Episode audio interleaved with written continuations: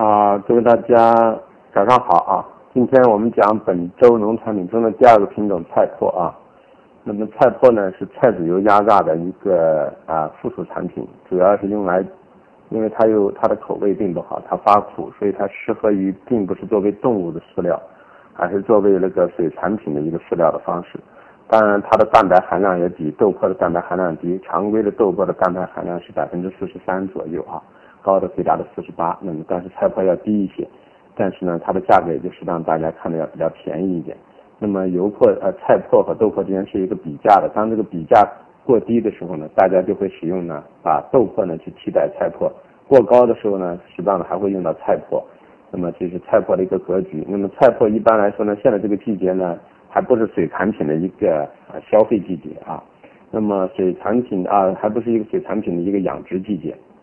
水产品的一个养殖季节呢，应该要大概到啊三月份左右开始啊，六月份达到一个高峰期，啊，所以基于这种情况呢，就是说啊现阶段只是一个菜粕的一个淡季啊，那么同时呢啊产量呢，我们预计呢在四到五月份以后呢，菜粕就开始啊五月份左右呢，菜粕就开始逐渐的有那个啊上市的迹象啊，那么所以这样的情况下，受压制会在后期发生。那么现在的阶段呢？啊，是没有太大的需求，当然也没有什么太大的压力，所以相比之下呢，菜粕在每次的一个价格指数的一个反弹中来说呢，它更加的要比那个豆粕要灵活一点啊。那么像豆粕的话啊，就是说呃上升下降它有一个南美北美的一个区别，那么菜粕基本上就是北美地区和中国自己的一个华东地区的一个一个情况啊。我们预计呢，短期之内呢，菜粕呢啊。在消费还没有起来的情况下，需求呢压啊呃需求没有起来，但是呢压力呢也不是太大的情况下，它相比之下呢更加的活性。但是我们觉得呢，短期如果豆粕的价格的下移呢，对它是有一定的压制的。我们刚才说了，如果豆粕跌的过多，大家就会使用豆粕，而不会使用去菜粕了。那么这样的话，菜粕也会跟着豆粕去下移。因为我们认为现阶段的二月份、三月份呢，本身就是一个豆粕的，既是一个消费淡季呢，同时也是一个啊啊需求淡季啊。这种双双双双双降的情况下，那么所以说豆粕的下移会影响到菜粕的一个下移，所以我们觉得菜粕呢啊背靠两千五左右也是一个上沿啊，那么呃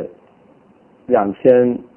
两千三百两千三百六两千三百五左右呢啊将会成为一个中轴区啊，那么反过来呢就是前期的那个低点啊两千二百五附近呢将成为一个下沿，就是说菜粕也将是在这一块区域进行一个运行啊。那么反过来呢？今天已经到了我们认为的一个上沿期两千五背靠两千五的位置，所以说如果前两天有短多的人呢，可以在这里尝试性把多头平掉啊。我们认为这可能还是一个大二浪的二浪中的一个 B 浪，可能随时还有一个 C 浪的下调